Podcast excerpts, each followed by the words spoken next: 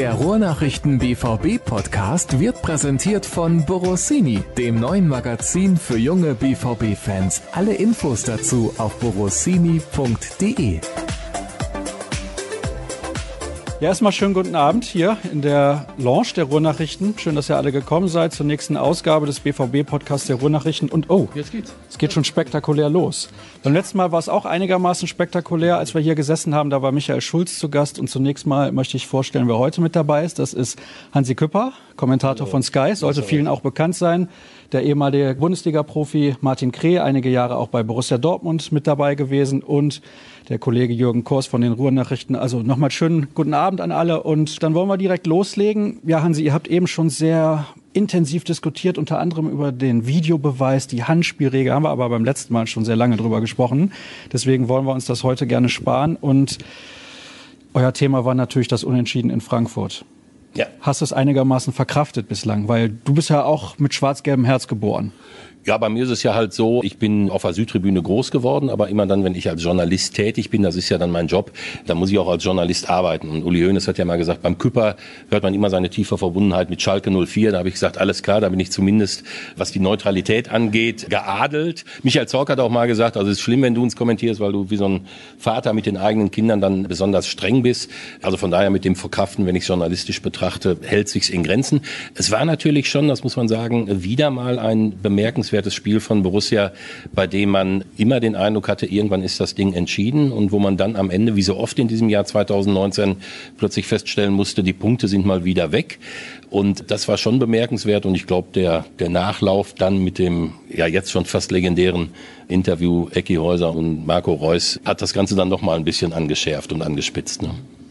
Nun ist es ja so, Martin, du bist jetzt momentan im VfL Bochum ein bisschen näher als Borussia Dortmund, aber wie intensiv verfolgst du das? Hast du das Spiel in Frankfurt auch live gesehen zufällig? Ja, also wenn das wenn das geht, ich habe noch einen Sohn, der spielt in der U19 beim VfL Bochum, also habe ich eigentlich zwei Pflichtspiele am Wochenende. Und wenn die Familie das noch zulässt, gucke ich mir natürlich auch meinen, meinen alten Verein noch an. Ich habe noch in Leverkusen gespielt. Das interessiert mich auch noch. Und das Spiel habe ich jetzt zufälligerweise komplett gesehen am Sonntag. Und wie hast du es eingeschätzt? Hast du es auch so gesehen wie Hansi, dass man eigentlich den Sieg hätte schon längst eintüten müssen? Ja, aber wer das nicht so sieht, ne, also ich glaube, ich das sehen alle so, ne, Hansi? Also das geht ja gar nicht anders.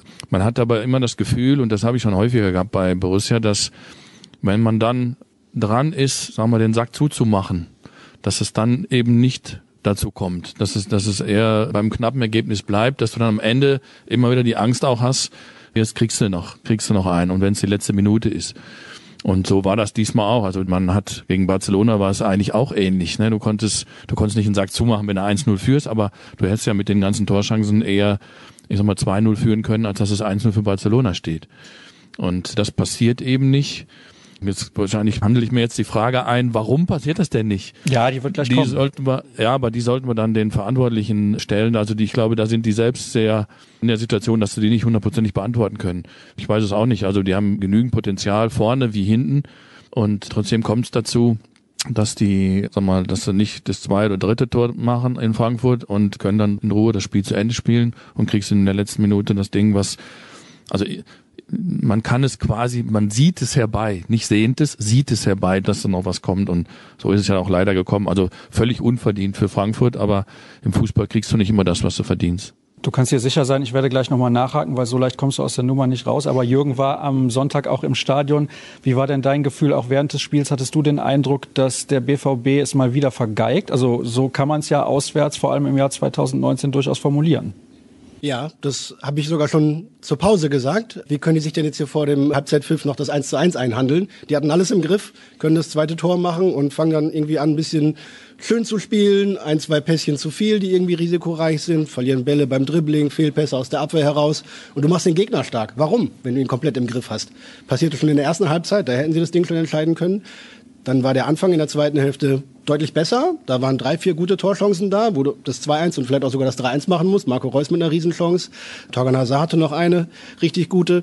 Und trotzdem kommt der Gegner nochmal auf, weil irgendwann wieder aber Unruhe aufkommt in der Mannschaft, weil sie nicht mehr geschlossen und konzentriert weiterspielen, nicht mehr mit der Einstellung, die sie vorher zwischendurch hatten, wieder in die Zweikämpfe gehen und sie hinten dann teilweise verlieren, weil sie vorne nicht gierig darauf sind, das Tor zu machen, sondern lieber noch mit einem Doppelpass und Hackespitze ein richtig schönes Tor rauszuspielen. Und da fehlt dann tatsächlich, das kann man Mentalitätsscheiße nennen oder fehlende Siegermentalität oder Entschlossenheit, Konzentration, Gier, Wille, Siegeslust, aber da fehlte was. Und das war nicht zum ersten Mal so. Da bin ich komplett bei Hansi. Ja, und ihr habt ja heute auch diese, äh, diese Statistik aufgemacht, die ja völlig schräg ist, dass der BVB bei Führung, egal ob 1-0 oder 2-1, plötzlich ein Torschussverhältnis von 2 zu 7 im ersten Fall und 0 zu 7 im zweiten oder andersrum zulässt. Heißt ja im Umkehrschluss, du hast die drei Punkte, du bist gerade da, wo du möchtest und plötzlich stehst du hinten drin und ein bis dahin relativ hilfloser Gegner kann dann mit dir fast machen, was er möchte. Und ich habe es bei den Kollegen jetzt von schwarzgelb.de auch nochmal gelesen. Die haben gesagt, es war tatsächlich so. Wir haben in diesem Block gestanden, im Gästeblock natürlich wie immer rappelvoll. Und wir haben gewusst, okay, wenn es am Ende anders kommt und Delaney setzt das Ding an Pfosten, dann war es halt nicht so. Aber wir haben gewusst, dass dieses Tor noch fällt. Und das ist natürlich eine ganz erschreckende Erkenntnis, dass man auch auf den Rängen spürt, es stimmt nicht mehr auf dem Rasen und wir werden uns dieses Tor noch fangen. Merkt man sowas eigentlich auch, wenn man eine schlechte Phase hat als Profi? Du hast das sicherlich in deiner Karriere auch erlebt, wenn es dann so Phasen gibt, wo ständig solche Spiele sind, wie jetzt Dortmund 2019 das auswärts in der Regel erlebt hat wenn die Fans dann im Blog sagen, wir merken das. Merkt man das als Spieler auch? Ja, klar merkst du das, dass du ein Spiel, was du im Griff hast, was du dann jetzt nicht den Vorsprung rausspielst, den du brauchst, dann wirst du, wenn du vorne die Torchancen vergibst, wirst du hinten unruhig. Dann sagst du, Mensch, was sollen wir jetzt noch alles machen? Wir gewinnen hier jeden Zweikampf und dann bringst du den Ball nach vorne und die schießen von fünf Meter treffen das Tor nicht. Umgekehrt, wenn die Chancen für den Gegner kommen, dann sagen die, äh, wie viele Tore sollen wir denn hier noch schießen? Und da sehe ich so eine gewisse Gefahr, auch bei Borussia jetzt, das hört man auch so ein bisschen raus, auch bei Marco, der hat in einem Interview gesagt, ja, wir müssen hinten dann auch mal eben, so, und die hinten, die sagen, ja, aber der könnte auch vorne mal. Und wenn du dann anfängst, dich, sag mal, Mannschaftspositionsweise, dass sich gegenseitig dann, dass das Vertrauen vielleicht irgendwann anfängt zu bröckeln oder dass du dich gegenseitig kritisierst, dann finde ich, dann wird's, wird's schwierig. Und das, man will jetzt nicht immer oder sollte nicht immer dieses eine Beispiel nennen mit Bayern München, aber das sehe ich bei den Bayern halt vielleicht einmal im Jahr oder so. Ne? Aber das ist nicht so krass, wie es hier ist. Und da muss man schon aufpassen, dass, sagen wir, dass sie sich jetzt nicht gegenseitig bezichtigen, wenn du mehr Tore schießt, können wir auch mal einen reinlassen oder umgekehrt. Dann fängt's an, dann wird's schwierig. Aber es gibt ja Gründe dafür, warum die Bayern ihre Spieler in der Regel mit drei oder vier Toren Unterschied gewinnen und das Ding nach Hause schließen. Und der BVB stückelt sich dann so irgendwie, rettet sich ins Ziel oder kriegt noch einen drüber. Das hat doch nichts mit der Qualität des Kaders oder der Spieler zu tun, sondern da geht es doch um andere Komponenten in diesem Fall. Ja, Hansi, erklär uns das mal. Woran liegt's? Weil Jürgen hat eben angesprochen, Wille, Mentalität, Gier, Kampfeslust und so weiter. Das hat alles nichts damit zu tun, wie hart du schießt, wie gut deine Technik ist und so weiter, ob du mal Torschützenkönig warst, was du für Qualitäten hast im Zweikampf generell, sondern es ist ja alles nur eine Kopfsache. Es ist genauso und ich glaube, dieser Begriff Mentalität, über den jetzt so viel gesprochen wird und über die Mentalitätsscheiße, äh, muss man einmal kurz noch einordnen. Es geht, glaube ich, wenn wir über Mentalität sprechen, die fehlt, dann geht es nicht um fehlenden Charakter im Sinne von, die trinken bis drei Uhr nachts Pilz und dann sind sie in Gedanken schon bei ihrem nächsten Verein und, und, und. Da geht es überhaupt nicht drum. Es geht einfach darum, dass du als eine absolute Siegertruppe mit Siegermentalität oder als Spitzenmannschaft, das hat Michael Zorc ja auch gesagt, so spielt keine Spitzenmannschaft, dass du diese letzten drei Prozent hast, die dir einfach die Gelegenheit geben, mit einer Selbstverständlichkeit Vorsprünge nach Hause zu fahren. Und dass du immer mental dem Gegner mindestens gleichwertig, in der Regel sogar überlegen bist. Und wenn man sich jetzt diese Geschichte von Borussia Dortmund im Jahr 2019 anguckt, wenn man sich anguckt, auf welche absurde Art und Weise der Titel verspielt wurde, trotz pausenlos Führung 2-0 und 3-0 gegen Hoffenheim und im Pokal das gleiche nochmal, da muss man natürlich sagen, in der Summe ist jetzt so viel zusammengekommen, dass man einfach sagen muss, dass dieser Mannschaft irgendetwas fehlt. Das jetzt genau festzumachen, was ist es, ist natürlich schwieriger und ich finde, es ist auch deswegen schwieriger, weil wir ja eigentlich der Meinung waren, waren, dass man mit Delaney, mit Witzel, mit Wolf vorher konsequent Mentalität dazugekauft hat. Nach dieser desaströsen Vorvorsaison, wo Borussia Dortmund wirklich peinlichste Vorstellung abgeliefert hat. Ich habe das Spiel in Salzburg kommentiert oder kommentieren müssen. Es war einfach nur unterirdisch und peinlich. Aki Watzke hat gesagt, das war nicht Borussia Dortmund-like. Da hatte er recht. In der Einkaufspolitik ist aus meiner Sicht von Michael Zorg danach praktisch alles richtig gemacht worden, auch gerade im Hinblick auf die Siegermentalität der Spieler. Und wenn man dann trotzdem feststellt, dass sich diese Ereignisse in diesem Jahr 2019 wiederholen, dann darf ich, glaube ich, ähnlich wie Michael Zorg sicherlich im Moment, ähnlich wie Lucien Favre, vielleicht auch wie Aki Watzke sagen, also eine gewisse Ratlosigkeit stellt sich da schon ein. Also wenn wir jetzt sowas problemlos korrigieren könnten, weil wir wissen, woran es liegt, dann wird es ja schon in den nächsten Wochen anders aussehen beim BVB. Wie hast du denn von außen die Transferpolitik von Michael Zorg vor der letzten Saison bewertet? Weil Hansi hat es gerade angesprochen, da wurden wirklich Spieler geholt, die eben diese Mentalität, über die alle sprechen, mitbringen. Ein Delaney, ein Witzel, das sind ja nicht irgendwelche Spieler. Also Delaney hat vorher in der Bundesliga schon gezeigt, Axel Witzel international, was sie drauf haben. Das sind sehr, sehr gute Spieler und trotzdem funktioniert es dann nur in einem gewissen Grad, nämlich in der Regel momentan immer nur zu Hause. Ja, wie Hansi schon sagt, das ist schwer zu sagen. Also ich glaube erstmal, hat der Michael Zorc ja nicht alleine die Spieler geholt, sondern ich sag mal ein Spieler, mit dem ich auch sehr viel zusammengespielt habe und auch heute noch freundschaftlich verbunden bin mit Matthias Sammer. Der hat da sicherlich auch sagen wir, seinen, seinen Beitrag zu geleistet. Also ich fand die, die Transfers nachvollziehbar. Ich fand die auch sagen wir, völlig in Ordnung.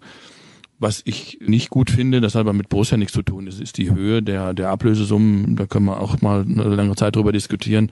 Das finde ich halt ein bisschen blödsinnig, aber die Spieler an sich kann ich nachvollziehen, ne, dass man dann auch einen großen Kader hat, auch nachlegen kann. Jetzt hat man einen Brand oder ich weiß nicht, Bruno Larsen oder wen auch immer. Du hast jetzt auch auf der Bank hast du schon auch Qualität. Ne? Und von daher ist es schwer zu sagen. Also jemand, der Mentalität hat oder der, der eine gewisse Einstellung zum Fußball hat, wenn der in eine Mannschaft kommt, heißt das nicht unbedingt, dass er die dann auch dann zum Tragen bringt. Ne? Das kommt immer noch an, in welcher sag mal, Hierarchie kommst du da rein, dann heißt es eher, sag du mal erstmal ruhig, dien dich erstmal hoch, so ungefähr. Sondern bist du vielleicht ruhig, obwohl du gekauft worden bist, als jemand, der vielleicht auch mal den Mund aufmacht. Und wenn du auf der Bank sitzt, machst du den Mund nicht auf. Also höchstens, ich will mal spielen, aber nicht jetzt zum Spiel selber. Also das muss schon auch, das muss schon auch wachsen und vielleicht muss man auch ein bisschen Geduld haben. Das gibt's nicht mehr im Fußball. Wenn du zu viel Geduld hast und hast neun Punkte bis hinter Bayern, dann wirst du die Saison nicht mehr, also es wird nicht das Pendant passieren gegenüber der letzten Saison. Also man ist schon in einer gewissen, sagen wir, Zwickmühle und ich glaube, dass der Witzel hat auch ein, ein ziemlich gutes Spiel gemacht jetzt am, am Sonntag. Der ist also es macht mir so ein bisschen den Eindruck, dass der, äh, sag mal, auf dem Platz schon auch was darstellt, aber dass der vielleicht in der Mannschaft nicht, sag mal, so so extrovertiert ist, wie es vielleicht Matthias war oder oder ein Effenberg oder wer auch immer, ne? dass man da vielleicht noch ein bisschen was rauskitzeln könnte, das zu, zu erklären, warum du dann immer in den letzten Minuten ein Tor reinkriegst, ob da jetzt ein Spieler noch ein bisschen mehr rumschreit, ob es dann nicht so wäre, ist halt auch schwer zu sagen. Ne? Jetzt hat er gerade angesprochen, dass der BVB, beziehungsweise, nee, anders muss ich sagen, dass keine Geduld mehr vorhanden ist im Fußball. Aber die hat der BVB sich ja in gewissem Maße selber genommen, wenn er vor der Saison hingeht und sagt, wir wollen deutscher Meister werden. Also das ist jetzt nicht irgendwie eine Verantwortung, die die Journalisten haben, die Medien im Allgemeinen oder vielleicht die Fans oder das Umfeld. Also das war der BVB selbst, der gesagt hat, wir möchten gerne diesen Titel. Ja, also da jetzt auch irgendwie kein Mitleid. Es ist ja jetzt keine handfeste Krise irgendwie auszumachen oder sonst was in Gefahr. Na klar, haben wir immer noch erst den fünften Spieltag und es sind irgendwie zwei, drei Punkte auf Leipzig und einen hinter Bayern. Das ist ja alles kein Drama. Aber eben diese Wiederholung, diese Häufigkeit von ähnlichen Fehlern, ähnlichen Mustern, ist das eine. Der Anspruch, den der BVB gestellt hat, auch aus der Mannschaft heraus, auch aus der Führungsebene, ist vollkommen berechtigt. Ich glaube, alles andere hätten wir ihn auch nicht abgekauft. Irgendwie unsere Kommentare zum Ende der Saison lauteten auch, also wenn du jetzt diese Mannschaft da zusammen hast in der nächsten Saison, dann musst du ja den Titel ausrufen. Was willst du denn sonst? Sonst bist du ja gar nicht mehr glaubwürdig. Also das ist sein. Der Anspruch, oben mitzuspielen und den Titel zu holen, muss da sein. Mit dem Kader allemal. Auch aus der Mannschaft ist es mitgetragen. Aber ich glaube, dass nicht alle im Kader verstehen oder verstanden haben, was es dafür braucht dass es eben auch in Frankfurt drei Punkte gibt und auch in Augsburg drei Punkte gibt und auch in Düsseldorf drei Punkte gibt und nicht nur an Festtagen gegen Barcelona oder Leipzig oder Bayern. Und da fehlt es, glaube ich, noch ein bisschen. Denn wo hat der BVB die Punkte in der vergangenen Saison liegen lassen? Bei den Kleinen auswärts. Wo geht es in dieser Saison weiter? Union Berlin, Köln mit Glück noch gewonnen irgendwie und jetzt weiter in Frankfurt. Und diese Wiederholung in diesem Muster, die sind das Problem. Höre ich da gerade raus, dass er zu viele Schönwetterspieler im Kader von Borussia Dortmund sieht? Da sind wir wieder bei der Mentalitätsfrage. Also wenn ich jetzt sagen würde ja, und das tue ich nicht, weil du dann ja auch als nächstes fragen würdest, wer denn? Ich glaube nicht, dass du es wirklich jetzt an einzelnen Spielern festmachen kannst, die die Mentalität nicht haben. Wir können sie ja im Einzelnen durchgehen. Also ich glaube, Alcázar war schlecht. Ja, aber man kann ihm doch jetzt wirklich nicht vorwerfen, dass er sagt, er hat nicht den Siegeswillen und, und, und. Reus steht jetzt natürlich im Fokus. Viele sagen, Reus hat oft nicht stattgefunden, wenn am Ende die Titel gewonnen wurden. Das wird ihm jetzt wieder vorgehalten. Ich habe regelmäßig, wenn ich den BVB kommentiert habe und unsere Daten erscheinen, ich habe regelmäßig, wenn Reus das 1 zu 0 gemacht hat, stand da, das ist das 66. oder 67. 1 zu 0 von Marco Reus. Also diese Ansage, die ab und zu jetzt mal so wieder hochploppt, er ist dann gut, wenn andere gut finden, die stimmt einfach nicht. Marco Reus ist mit größter Regelmäßigkeit der Dosenöffner gewesen. Er ist einer, auf den du dich immer verlassen konntest, der in ganz wichtigen Momenten, wenn die Mannschaft ihn brauchte, da war und das erste Tor gemacht hat. Also man kann auch an ihm, auch wenn er jetzt die Chancen vergeben hat, nicht sagen, er ist derjenige, der für eine schlechte Mentalität steht. Und ich glaube, Witzel Delaney hatten wir schon, die Viererkette kann man komplett durcharbeiten. Mats Hummels ist ein Mentalitätsmonster, der sicherlich vielen Leuten noch viele Probleme bereiten wird in der Zukunft, allem voran Jogi Löw, weil den besten deutschen Innenverteidiger nicht in der Nationalmannschaft spielen zu lassen, ist auch ein anderes Thema. Ich glaube nicht, dass du diesen Spieler finden wirst, wo wir jetzt einfach sagen werden, mit so einem kannst du nicht deutscher Meister werden. Aber es gibt in der Konstellation und so wie diese Mannschaft zusammenwirkt, gibt es dieses Phänomen, über das wir jetzt gesprochen haben, was ja auch niemand mehr wegreden kann. Und das ist ja etwas, was dem Trainer die Sache viel, viel schwieriger macht. Wenn er jetzt wüsste, hier gibt es zwei Stellschrauben, ich nehme den raus und bringe jetzt wieder, was weiß ich, Pisscheck für Hakimi oder Schulz für Guerrero, dann wäre es ja einfach. Aber ich kann jetzt diesen einzelnen Spieler, der ein Mentalitätsdefizit hat, ich kann den so nicht ausmachen. Du hast eben den Vergleich schon gezogen zu den Bayern, Martin, dass die am Ende ihre Spiele auch hoch gewinnen und das ein bisschen anders aussieht bei denen. Siehst du denn den Kader im Allgemeinen so stark, dass es reichen könnte für eine deutsche Meisterschaft? Oder siehst du da noch Defizite? Auch die Bayern gewinnen jetzt auch Gott sei Dank nicht jedes Spiel hoch. Also von daher manchmal gewinnen sie, aber die gewinnen es eben dann am Ende und lassen sich nicht oder selten in den letzten Minuten noch ein, einschenken das ist auch immer so eine, so eine Frage. Wie willst du jetzt Birki mit Neuer vergleichen oder den mit dem, mit dem? Mit, das gibt's ja auch oft in den Zeitungen, dass man dann sieht, der mit dem. Bei den Ruhrnachrichten zum Beispiel. Kann sein, kann sein. Nein, aber das ist ja auch in so ein Spielchen, ist auch ganz lustig. Dann heißt es, die sind, weiß nicht, in acht Positionen sind die besser und das Spiel geht 0-3 aus. Also ich, ich halte das für schwierig. Sag mal, so ein Lewandowski ist, ist schon eine Ausnahmeerscheinung. Ne, der hat neun Tore nach, weiß nicht, fünf Spielen oder so, sechs, was wir jetzt haben. Das ist so einer, dagegen willst du eigentlich nicht spielen, weil du weißt, wenn der schon drei gemacht hat, der will der das vierte machen. Also der ist vielleicht dann doch diese drei bis fünf Prozent will er noch mehr ein Tor machen, als wenn jetzt hier vielleicht an, von Dortmund ein Spieler ein oder zwei Tore geschossen hat in dem Spiel. Das sind vielleicht diese zentralen Figuren, die, die Bayern haben schon einen, also ich finde, brutal starken Kader. Was ich nicht ganz verstanden habe, ist, dass wenn die Öffentlichkeit sagt, ihr müsst jetzt noch unbedingt einen Spieler holen, dass sie dann auch wirklich noch einen Spieler geholt haben. Hätten die aus meiner Sicht gar nicht gebraucht, diesen Hernandez, obwohl der gut ist. Aber die können ja jeden, wenn der rausgeht, da kommt einer rein, da sagst du, der, der könnte eigentlich Nationalmannschaft spielen, so ungefähr. Ich glaube, dass wir, also jetzt Borussia hat eine Mannschaft, Hakimi, also da sind ja doch ein paar dabei, Brandt, die noch sehr, sehr jung sind. Jetzt müsste man wieder gucken, weiß nicht, ob der das da stehen hast, das Durchschnittsalter von Bayern und ja, von das, Dortmund Das ist. weiß Hansi bestimmt auswendig. So, guck mal. Ich glaube, dass du. So die Frage, ob Hakimi spielt oder Piszczek, dann hast du ja sofort ein Jahr. Dann, dann machst du da, genau, das ist schon, das ist schon richtig. Also das, das sind so Sachen, als Bayern München spielst du, wenn du da zehn Jahre spielst, spielst du, sag mal, zehnmal, das kann man doch 34, 340. Du spielst also in 330 Spielen spielst du gegen irgendjemand, der sagt, Mensch, einmal gegen die gewinnen ich glaube, dass man sich da auch dran gewöhnt, dass das so ist. Bei Borussia ist es vielleicht vor zwei Jahren in diesem schlechten Jahr, da hat jeder gedacht, aber die kannst du, das ist ein Spiel wie gegen viele andere auch. So, und in diesem Jahr, wenn du das auch selbst sagst, wobei ich da übrigens genau deiner Meinung auch bin, also das ist für mich, finde ich, die schlimmste Frage, was wollt ihr denn dieses Jahr machen? Borussia konnte nicht sagen, wir wollen unter die ersten acht kommen, also das geht ja gar nicht. So, und wenn du das sagst, dann ist natürlich wieder, dass die, von mir aus auch Köln und wer auch immer, wenn du dann gegen die spielst, dann sagen die, boah, wenn wir gegen die gewinnen, dann bringt uns das so weit nach vorne. Nicht nur drei Punkte oder einen Punkt holen, sagen wir mal, sondern das bringt uns auch vom, vom, vom Selbstvertrauen so weit nach vorne, da hauen wir alles rein. Und ich habe diese Spiele selbst gehabt. Da spielst du, wir haben gespielt gegen, also im Europapokal kann ich mich noch gut dran erinnern. Und nächste Auswärtsspiel in Bielefeld.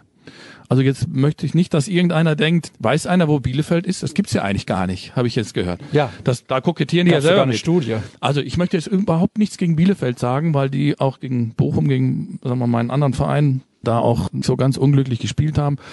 Aber jetzt spielst du, kommst von, weiß ich, vom Bernabeu-Stadion und spielst in Bielefeld.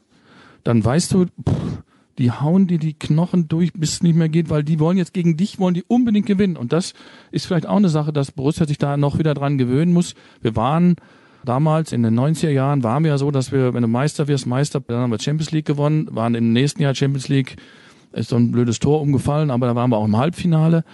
Da gewöhnst du dich da schon ein bisschen mehr dran, dass die eben alles reinhauen gegen dich. Und das, das hatten die Bayern als klaren Vorteil. Und Mach sein, dass, dass das ein bisschen mitspielt. Wenn du dann nicht den Vorsprung schaffst, dann wird jede Mannschaft in den letzten Minuten kommen, jetzt, was haben wir jetzt noch zu verlieren? Ne? Ob wir jetzt 3-1 verlieren oder, oder das bleibt 2-1. Dann geht Frankfurt nach vorne und, und macht dann noch das, das Tor. Das vielleicht alles so ein bisschen in dieses, in dieses Bild, was wir im Moment sehen, wo auch viel rein interpretiert wird, das ich nicht so richtig finde, aber dass das vielleicht auch damit zusammenhängt, dass man sich noch dran gewöhnen muss, dass du in Berlin gegen Union Berlin, das ist ja, Krieg will ich jetzt nicht sagen, das ist übertrieben, aber da musst du erstmal, musst du erstmal spielen. Also das ist nicht so einfach und das hat man ja auch gesehen, dass man das annehmen muss. Wobei ich gedacht habe, jetzt haben sie dieses Spiel und eine Niederlage zum richtigen Zeitpunkt ist auch gut, ne, wenn man dann daraus lernt. Aber wäre auch vielleicht zu einfach, wenn du aus einer Niederlage lernst. Also ich sehe das jetzt nicht schwarz. Im Guck auf die Tabelle stehst immer noch gut da.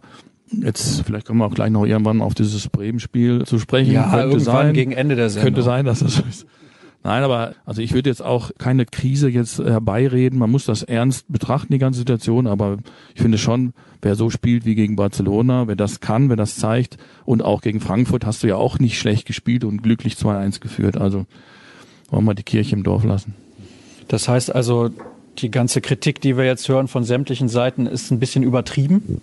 Nee, definitiv nicht. Das wäre ja absurd. Also das Gegenteil ist der Fall. Also wer Michael Zorg nach dem Spiel in Frankfurt da hat sitzen sehen und wer von Michael Zorg die Worte gehört hat, so spielt keine Spitzenmannschaft, der weiß ganz genau, dass das, was in Frankfurt passiert ist, nachhaltig zu Grundüberlegungen führen muss, die wir jetzt hier auch gerade anstellen. Grundüberlegungen heißt ja nicht, dass man in Panik verfällt. Natürlich gibt es gute Gründe zu sagen, wir stehen da mit zehn Punkten, wir sind Tabellendritter, es ist noch nichts passiert. Aber noch nichts passiert war auch irgendwann im Februar und im März, als der BVB angefangen hat, so schleichend seinen neun Punkte Vorsprung zu verspielen. Und am Ende hast du wirklich mit vielen Minusleistungen und mit vergebenen Führungen die 09. Meisterschaft eben nicht eingefahren. Und wer jetzt diese Zeichen der Zeit nach Berlin, übrigens auch nach Köln 70 Minuten lang und nach Frankfurt, wer die jetzt nicht verstanden hat und auf die Tabelle guckt und sagt, oh, ist ja eigentlich noch alles in Ordnung, ich glaube, dass der es nicht verstanden hat. Aber das ist ja auch das Bemerkenswerte, dass ja die Grundstimmung beim BVB sowohl bei der Fangemeinde als auch, ich vermute, bei Michael Zorg eben nicht die ist, dass sie sagen, es ist alles noch in Ordnung und die Presse bringt hier Panik rein, sondern es war ja auch ein bemerkenswertes Phänomen, dass die so oft so böse Presse plötzlich ganz toll da stand. Ecki Häuser, der dieses Interview gemacht hat für Sky, ist außen vor gewesen. Jeder hat gewusst, die Fragen, die er gestellt hat und die Art und Weise, wie er stehen geblieben ist, gegen Marco Reus war toll und die große Kritik, die traf dann doch eher Reus. Das ist untypisch zeigt aber, dass man an der Basis auch nachdenklich geworden ist. Aber wenn ich dazwischen darf, ich sehe schon einen Unterschied zu dem Köln-Spiel, zu dem Union-Berlin-Spiel und zu dem Frankfurt-Spiel. Also die ersten beiden, da hat man ja auch nicht gut gespielt, aber gegen Frankfurt fand ich, hat man schon das Spiel auch dominiert mit dem Ergebnis am Ende, dass du nur einen Punkt hast. Also, ja, ne? Aber ich hatte es vorhin angesprochen, also 7 zu 0 Frankfurter Torschüsse in der Viertelstunde, glaube ich, vor der Pause. Und das Gleiche nochmal zum Ende, mhm. nachdem du zweimal führst, genau da, wo du ja zu Recht die Bayern-Mentalität beschreibst, die mit größter Regelmäßigkeit hat, einen Vorsprung dann auch nach Hause bringen. Also dass die Bayern wirklich, gut, das haben wir in Europacup-Finals öfter erlebt, aber dass die Bayern im Tagesgeschäft Bundesliga mit einer Regelmäßigkeit eine Führung verspielen, das, das haben wir halt nie erlebt. Düsseldorf war ja legendär, dass die da in der Allianz Arena nach 1 zu 3 noch ein 3-3 machen. Und bei Borussia ist es halt im Moment der Dauerzustand. Wir haben über den Kader geredet, über die Spieler, über die Ansprüche. Fehlt noch eine entscheidende Person, der Trainer. Ich bin weit davon entfernt, Lucien Favre über Gebühr zu kritisieren.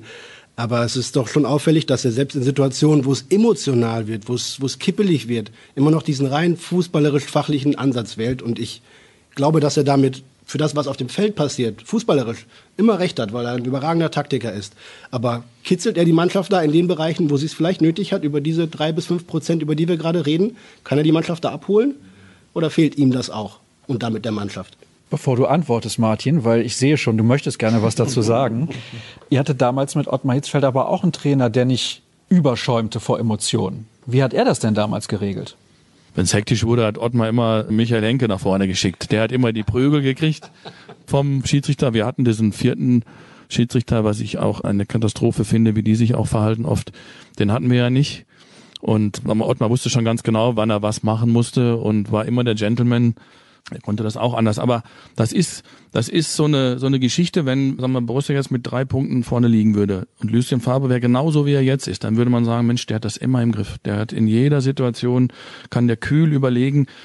Wir haben früher, weiß nicht, die Älteren unter uns werden den vielleicht den, den Winnie Schäfer noch kennen. Wenn der ein Band umgehabt hätte, der hätte der wahrscheinlich auch elf Kilometer wäre der gelaufen und nur immer an der Linie auf und ab.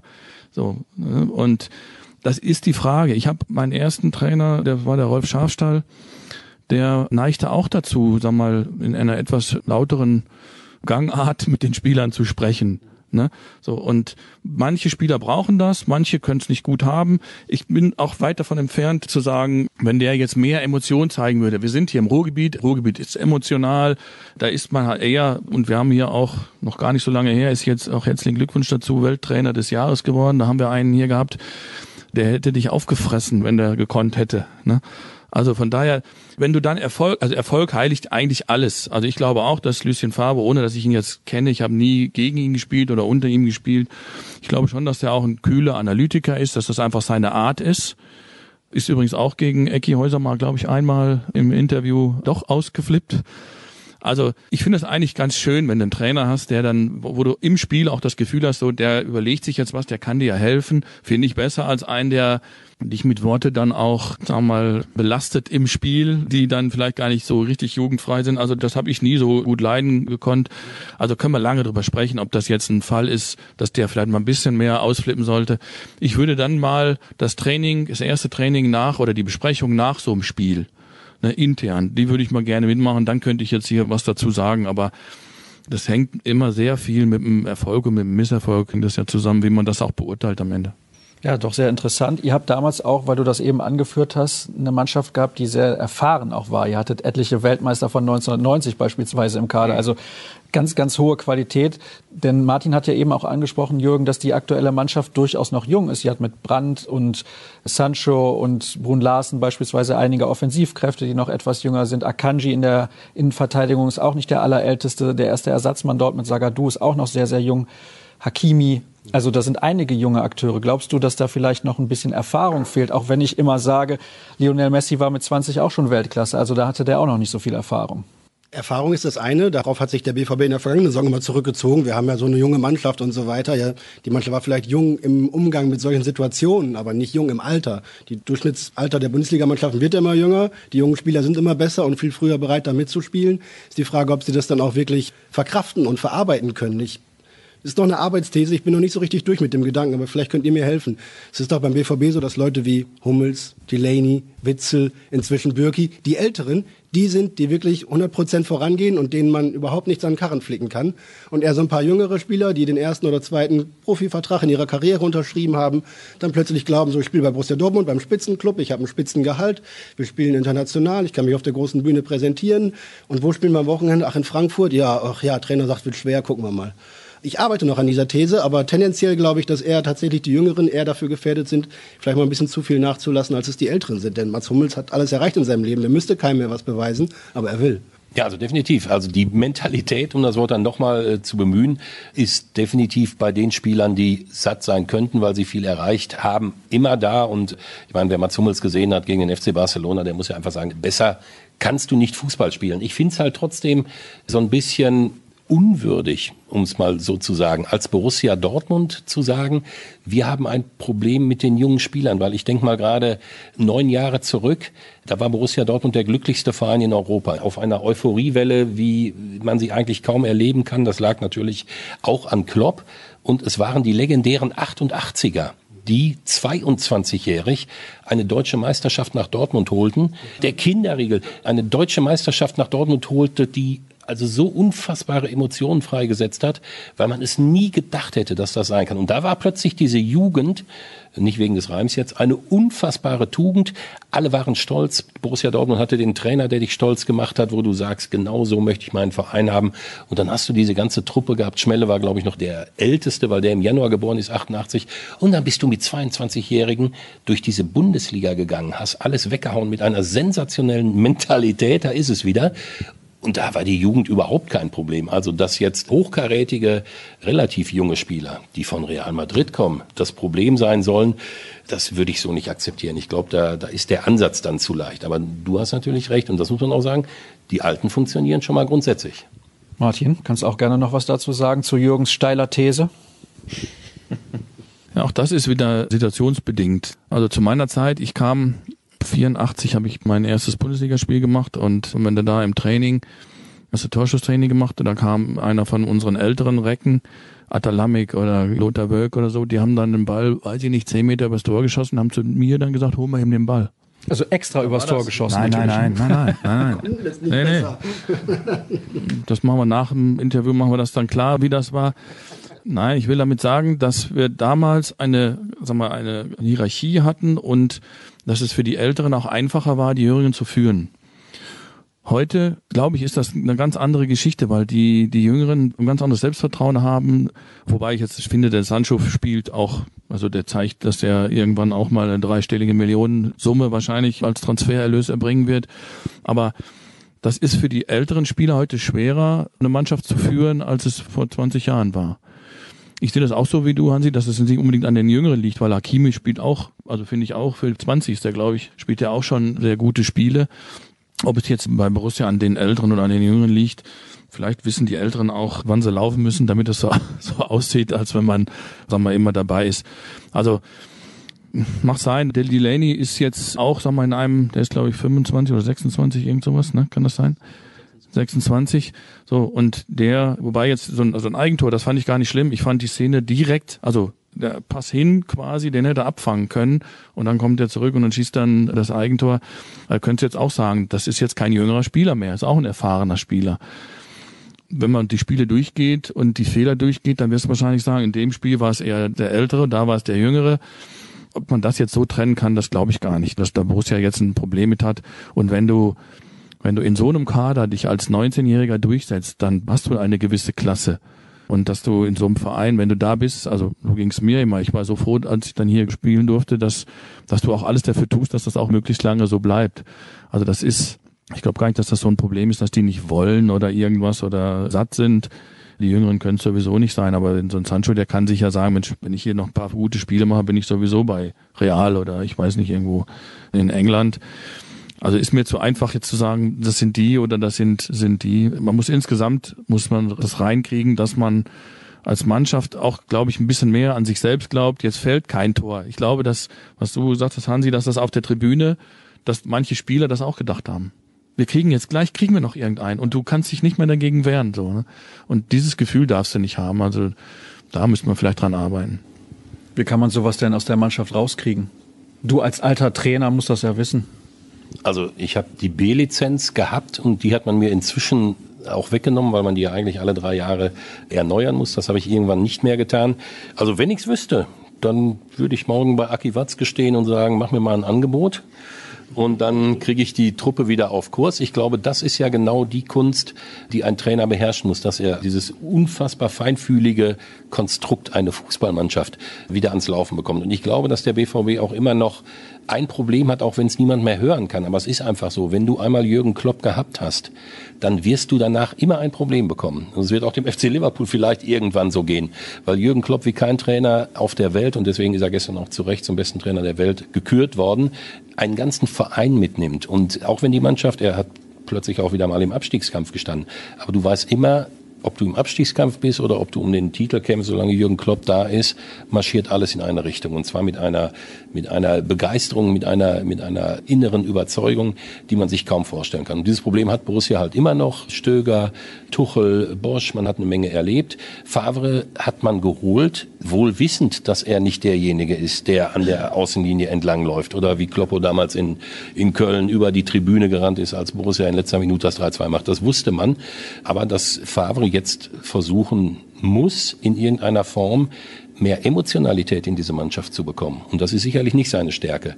Da bin ich schon überzeugt und da ist er jetzt gefordert. Auch weil er weiß, dass ihn natürlich so die zum Teil Vorurteile, vielleicht aber auch die berechtigten Urteile aus der Vergangenheit immer noch verfolgen, dass er derjenige ist, der wie kaum ein anderer in der Systematik einer Spielerklärung, einer Mannschaftserklärung extrem weit vorne ist, dass aber alles das, was darüber hinaus die Spieler stark macht, diese, diese Wucht auf dem Rasen, dieser Glaube an sich selbst, dass er da halt Defizit hat. Und genau das ist im Moment beim BVB gefordert. Also von daher eine sehr spannende Phase.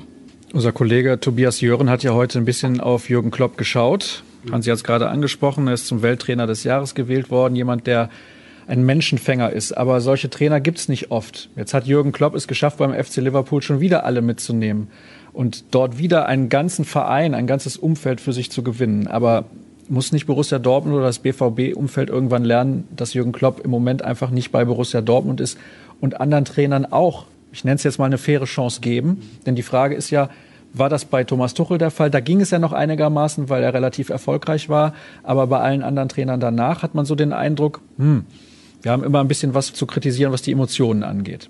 Ja, ist ein, ist ein Wunderpunkt, denn Jürgen Klopp hat sich deutlich schneller vom BVB emanzipiert als der BVB von Jürgen Klopp.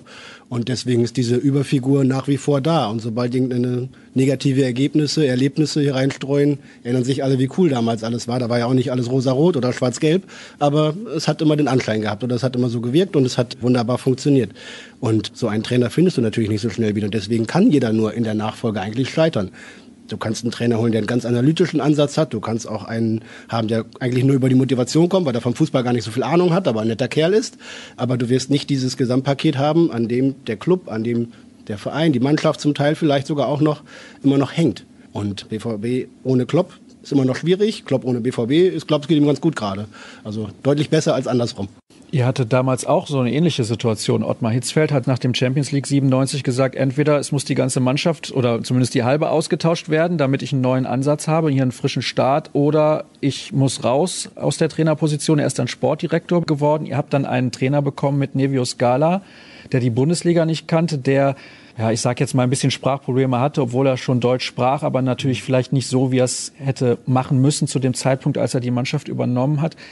Wie war die Ansprache dann? Wie habt ihr das angenommen damals auch als Mannschaft nach so einer Überfigur wie Ottmar Hitzfeld jetzt auch im Vergleich zu Jürgen Klopp? Ich glaube, das kann man schon so sagen. Ja, obwohl die typenmäßig, glaube ich, sich mehr unterscheiden, mehr geht fast nicht. Aber das stimmt schon. Ottmar war damals auch völlig unangefochten bei uns. Er hat, ich kann mich erinnern, er hat mal, da haben wir hier Europapokalspiel gehabt gegen Rom und da hat er dann einen Chappi auf rechts spielen lassen, was damals völlig, also haben alle gesagt, was, was soll das jetzt? Und dann hat er den linken Verteidiger von Rom einfach nur kalt stellen wollen und das hat er auch gemacht. Wenn du das als Trainer hast, hast du die Akzeptanz in der Mannschaft und wir hatten, das stimmt, wir hatten eine Mannschaft gehabt, die im Durchschnitt wahrscheinlich eher Drei vorne hatte. Und das konntest du auch merken. Also es gab da Situationen, meine, da kann man drüber lachen. Ich habe schon ein paar Mal erzählt auch. Es gab Situationen, da hat Ottmar dann was gesagt, das macht er jetzt so und so. Und dann auf dem Platz hat Matthias gesagt, wir machen es ein bisschen anders. Also das gab es auch, ohne jetzt zu sagen, der Trainer sieht das falsch oder aber er, er fand es einfach besser und und das hat Ottmar auch gemerkt.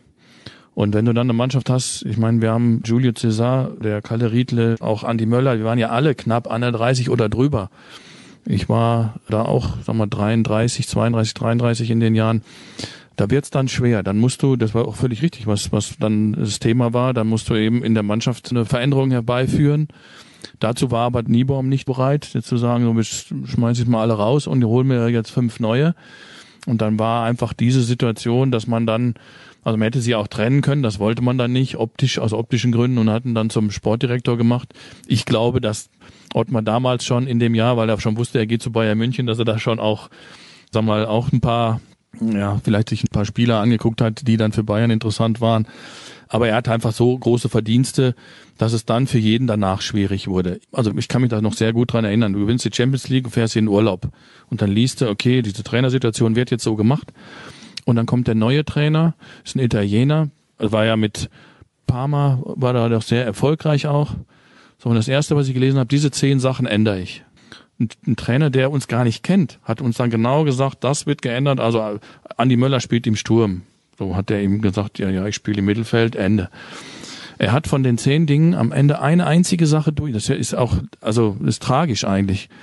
Wir haben, also als Spieler kriegst du vor der vor der Saison kriegst du bist ja eingekleidet. Da kriegst du ein paar T-Shirts und so weiter. Und wir mussten bei Ottmar konnten wir das anziehen, was wir wollten. Und Nevio hat durchgekriegt, dass wir alle dasselbe, also das gleiche T-Shirt anziehen mussten. Das war alles, was er durchgekriegt hat von den zehn Dingen, die er ändern wollte. Wir haben gehabt Einzelzimmer. Da hat dann Heiko Herrlich hat gesagt, ich habe einen Vertrag stehen, ich kriege ein Einzelzimmer. Also er wollte das ab, abwählen quasi, dass er wieder mit zwei Mann aufs Zimmer geht. Dann hat Susi gesagt, also der Michael Zorg, wenn der Herrlich, der ist gerade mal zwei Jahre hier, wenn der ein Einzelzimmer kriegt, ich bin 20 Jahre hier, dann kriege ich auch. Also all diese Dinge sind kaputt gegangen. Warum erzähle ich das jetzt so ausführlich? Weil es vielleicht auch ein bisschen lustig ist, aber der Trainer, der dann gekommen ist, der hat sich durch, fand ich, durch ein ungeschicktes Verhalten das man auch erklären kann, aber der hat sich durch ein ungeschicktes Verhalten, hat er sich bei der Mannschaft sofort eigentlich eine Distanz zu der Mannschaft aufgebaut. Man muss wissen, die italienischen Trainer, wenn die zu den Mannschaften sagen, pass auf, wir trainieren im Winter mit blanken Oberkörper und wir laufen hier, weiß ich nicht, über die Autobahn, dann machen die Spieler das. In Deutschland, wenn du auf einer 10 Kilometer Runde zweimal über einen Asphalt laufen musst, sagen die Spieler, muss ich erst einen Berater fragen, ob ich das darf. Also der ist, der ist dann an dieser Situation ist der, ist der wirklich gescheitert und wir haben damals gewusst von Anfang an, der wird diese Saison nicht. Also wir werden nicht im Sommer noch über Nevio Scala sprechen, so doof wie es ist. Also es ist sicherlich dann nach so einem, mal, gebe ich der Runde ja auch recht, nach Klopp oder nach dem Hitzfeld ist es extrem schwierig. Aber trotzdem will man die ja nicht, nicht gehabt haben.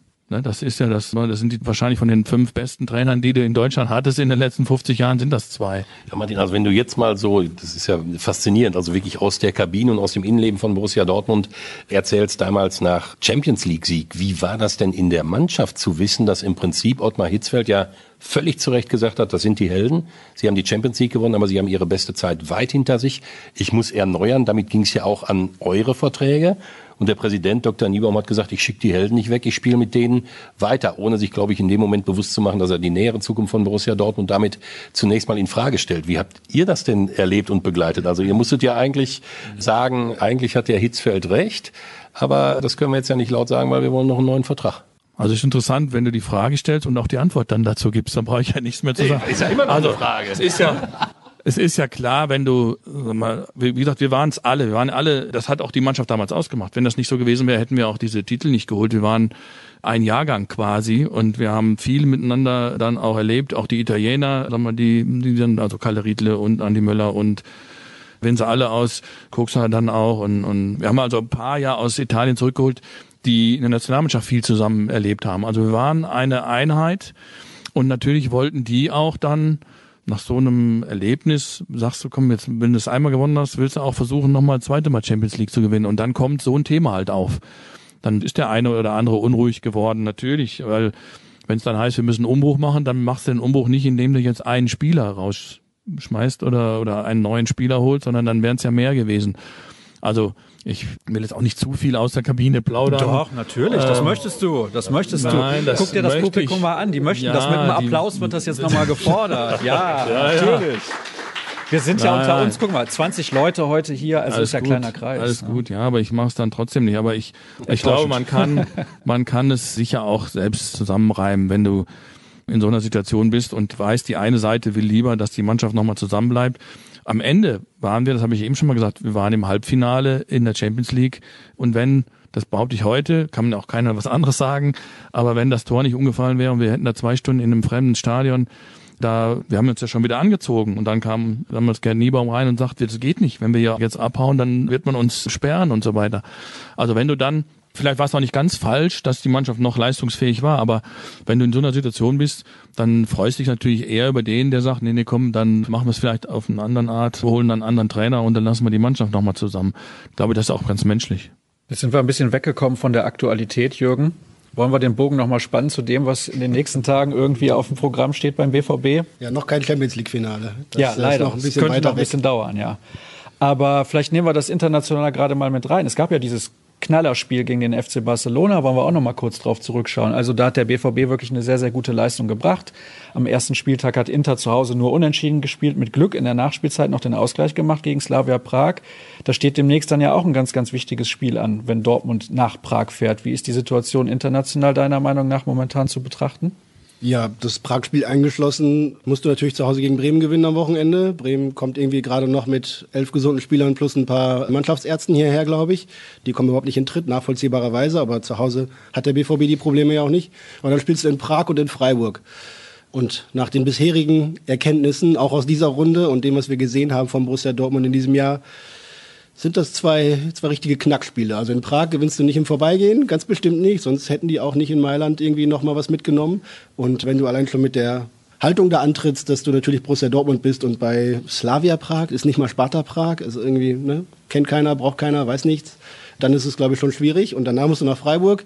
Die haben einen recht guten Start in die Saison erwischt und da bist du das nächste Mal auf die Probe gestellt. Also ich bin sehr, sehr gespannt, was in der kommenden Woche mit Borussia Dortmund passiert und ich bin mir nicht sicher, in welche Richtung das Pendel ausschlägt.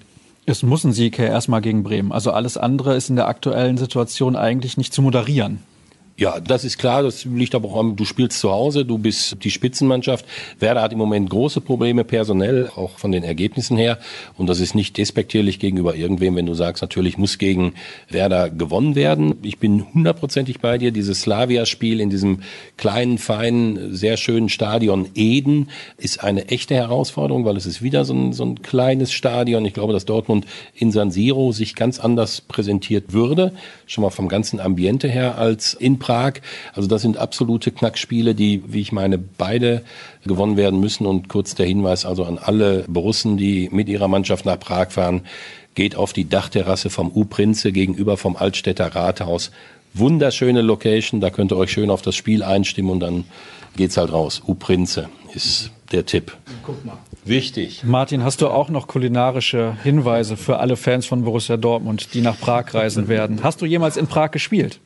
Ja, ich überlege gerade, aber ich glaube, ne. Sigmar Olmütz, warst du da schon bei Borussia Dortmund, als der BVB nee. in Olmütz gespielt hat? Ich habe in, ich weiß noch, in Leverkusen habe ich mit einem Spieler, der von Olmütz kam, gespielt zusammen, aber ich habe, nee, habe ich auch nicht. Dessen Name mir gerade entfallen ist, hilf mir Happal? auf die Sprünge. Pavel Happal, genau. Pavel Happal, genau. Ja, ein bisschen längere Haare hatte der, glaube ich, auch. Ne? Das war damals relativ ja, aber ein Trend. guter Fußballer. Ja, in der Tat. Ja, was sagst du denn zu den nächsten Partien? Also, wenn ich mir die Namen so ansehe, Bremen angeschlagen, haben wir gerade gesagt. Freiburg, eine Mannschaft, wo man in der Regel sagt, die sind froh, wenn sie den Klassenerhalt frühzeitig sichern. Und eben Slavia Prag. Mit dem Anspruch, den Borussia Dortmund hat, müssen eigentlich alle drei Spiele gewonnen werden. Oder sollten zumindest. Ja, du pustest schon durch. Ja, was ist das der Anspruch? Dann musst du jedes Spiel gewinnen und vielleicht gegen Bayern zweimal unentschieden. Aber erstmal ist das Gute, du spielst nie gegen zwei Mannschaften auf einen Haufen. Du spielst immer eins nach dem anderen. So, also konzentriere dich jetzt auf Bremen dass die jetzt Probleme haben, sagen wir, mit verletzten Spielern, das ist allen bekannt. Ein angeschossener Löwe ist oft gefährlicher, als wenn es ihm gut geht. Das musst du erstmal gewinnen. Und wenn du jetzt an, an Prag oder, oder Freiburg denkst, dann wirst du dir auch im Spiel gegen Bremen wirst dich schwer tun. Champions League ist und also wenn ich Gänsehaut haben will, dann gucke ich mir einfach ein Champions League Spiel an von Anfang an, also von wenn diese Musik läuft das ist nicht zu vergleichen jetzt mit so einem kleinen Stadion, sagen wir in, in Berlin, wo du dann spielst und denkst, ah, komm, das können wir schon vielleicht, das kriegen wir schon eher hin.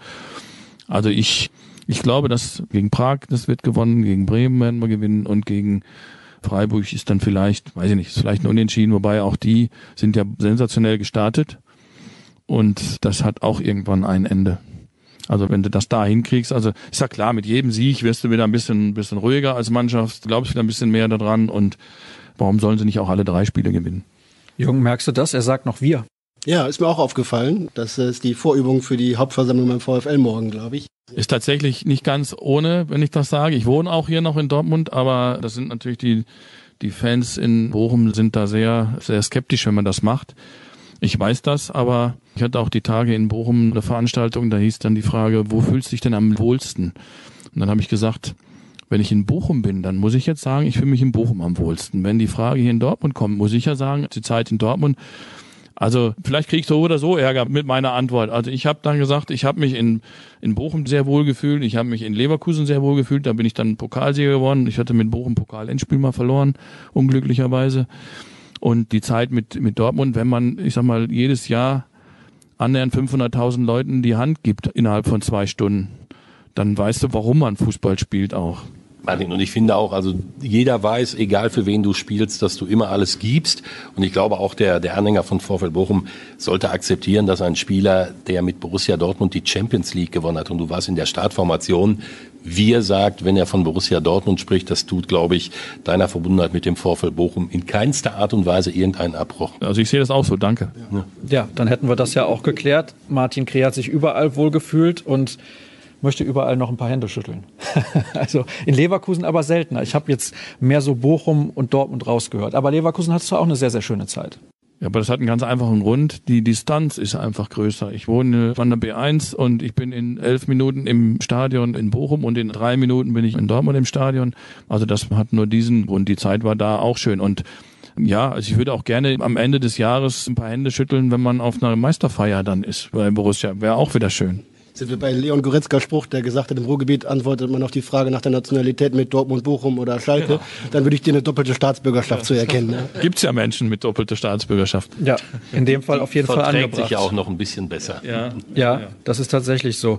Ich möchte noch mal ein paar Hörerfragen mit einbinden, denn noch nicht alle haben wir beantwortet, also einige im Laufe unseres Gespräches schon, aber da sind einige noch sehr, sehr konkret. Wir haben dann gleich auch noch die Publikumsfragen im Anschluss dann zum Abschluss der heutigen Sendung und eine Frage kommt von Thorsten. Könnt ihr einen Fortschritt zur letzten Saison erkennen in der Spielanlage, der Variabilität oder dem Defensivverhalten? Ich glaube, da ist ein bisschen Kritik mit dabei, versteckt zumindest in dieser Frage.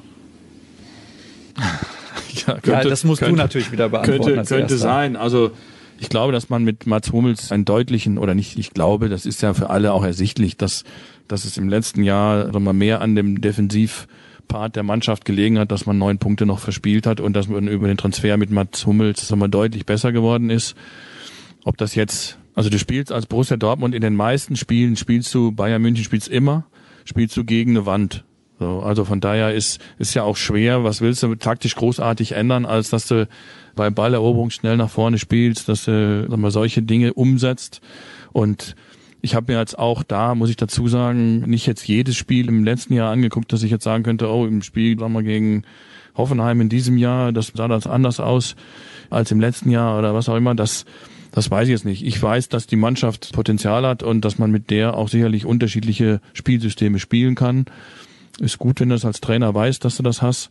Aber also ich denke erstmal, was für mich auch wichtig war, dass man sich in der Abwehr verbessert hat. Weil da wenn du mit Fachleuten sprichst im Fußball, die werden dir also mehrheitlich sagen, wenn du was erreichen willst, musst du eine gute Abwehr haben. Das war in der letzten Saison nicht der Fall. Nicht so sehr, genau.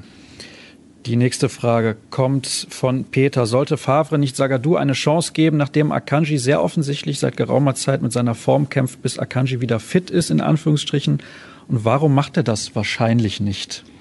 Also das ist jetzt an mich eine relativ schräge Frage, weil ich habe Borussia nicht immer über 90 Minuten gesehen in den letzten anderthalb Jahren, aber ich habe, habe ich ja vorhin gesagt, dieses Spiel in Salzburg kommentiert. Und da hat Sagadu gespielt. Und es war also für mich bis heute eine groteske Leistung eines Profis. Ich weiß nicht, was mit ihm los war. Er stand nicht neben sich. Wenn es eine schlechtere Note gäbe als die sechs, hätte er sie an dem Tag bekommen. Es war also eine groteske Unleistung.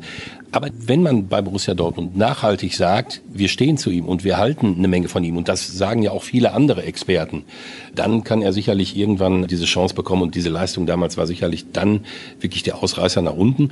Ich würde jetzt nicht zu schnell in Aktionismus verfallen, weil ich kann mich sehr gut erinnern, dass man vor zwei Jahren noch relativ stolz war, mit Akanji einen der großen Innenverteidiger der Zukunft nach Dortmund geholt zu haben. Also wie gesagt, ich tue mich sehr schwer, es an einzelnen Personen festzumachen, was auch in dieser Saison schon wieder zwei bis dreimal passiert ist. Ich würde auch nichts ändern, aber die Wertschätzung für Sagadu zeigt sich doch nicht zuletzt darin, dass der Club bei Diallo und Toprak zugestimmt hat, dass sie gehen. Und dann wird Sagadu plötzlich zum dritten Innenverteidiger. Das hätten sie ja nicht gemacht, wenn sie es ihm nicht zutrauen. Also wenn der BVB beim Transfermarkt irgendwo mal in Schieflage gekommen sein könnte, dann, dass er noch zwei Innenverteidiger abgegeben hat und jetzt mit Sagadu und Balerdi da steht, der noch kein Profispiel gemacht hat hier, da wird es im Zweifel eher eng. Aber ohne Not Akanji und Hummels, die sich ja gerade so ein bisschen finden, dann auseinanderzureißen, die gerade zweimal zu Null gespielt haben auch zusammen. Ne? Das nimmt ja so ein bisschen Züge an, die auseinanderzureißen, wäre paradox.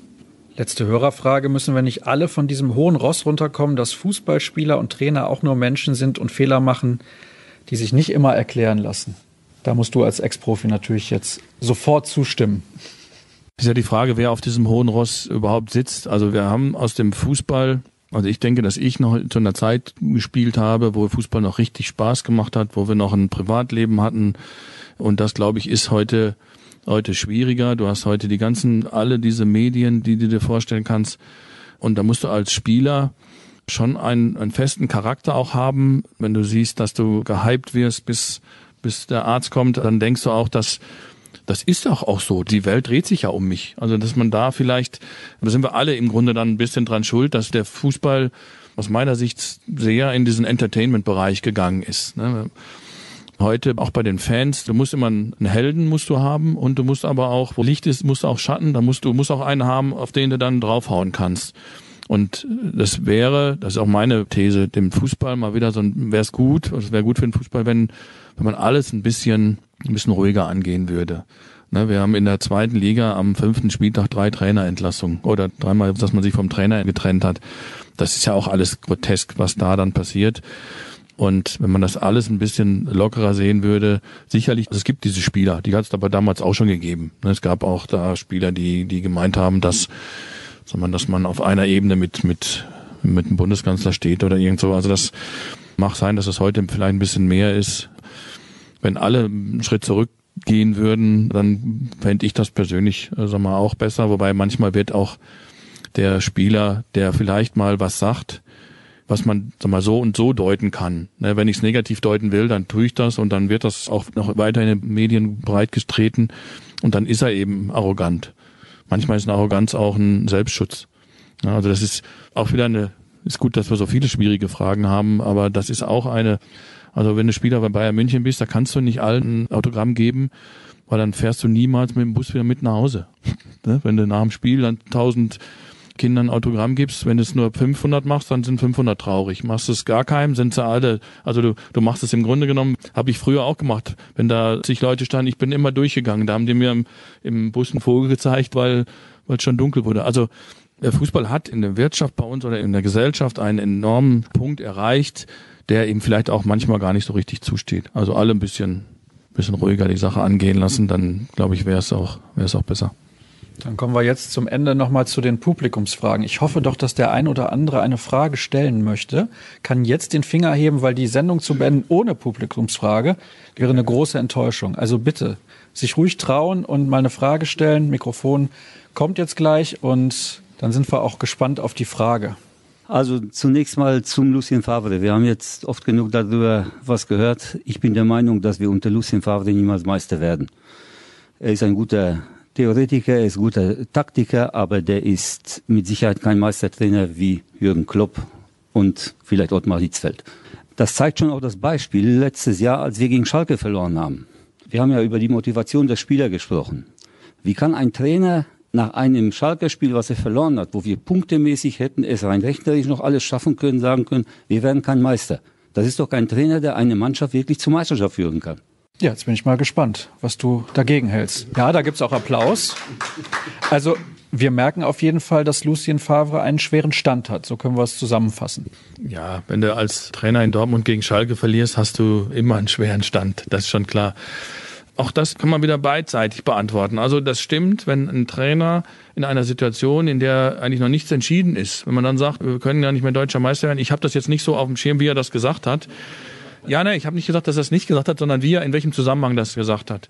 Ich glaube, auch Trainer sind Menschen und wenn du in so einer Situation bist, das Spiel war ja auch, sagen wir wieder, kein normales Spiel, gibt's glaube ich sowieso nicht als Derby, aber wenn du dann so ein Spiel verlierst und dass du dann auch persönlich einfach mal enttäuscht bist und dann vielleicht auch mal einen Satz sagst, den du nicht so meinst. Man müsste ihm tatsächlich jetzt fragen, warst du überzeugt, dass du nicht Meister wirst? Wenn er dann sagen würde, ja, wird er nie so tun. Aber wenn er dann sagt, ja, dann würde ich, würde ich ihn beipflichten, dann muss man sich ernsthaft Gedanken drüber machen. Weil wenn der Kutscher nicht weiß, wo wir hinfahren sollen, woher sollen die Pferde das dann wissen? Ne? Also das, das ist schon richtig, aber ich habe es nicht gehört. Als Trainer, wenn der das wirklich ernsthaft so gesagt hat und der Verein hätte es so auch empfunden, dann wüsste ich nicht, warum man dann noch mit ihm zusammenarbeitet. Also hätte man bestimmt was gesagt, ne? Ich hätte ihn nach dieser Aussage an Watzkes Stelle entlassen. Tja, also ich glaube, dass auch diese sagen wir mal, so Meistertrainer, die wachsen auch nicht in den Himmel oder die fallen nicht vom Baum oder wie man so sagt. Diese beiden Trainer, die wir jetzt auch oft genug zitiert haben oder erwähnt haben, Jürgen Klopp und Ottmar Hitzfeld sind absolute Ausnahmetrainer.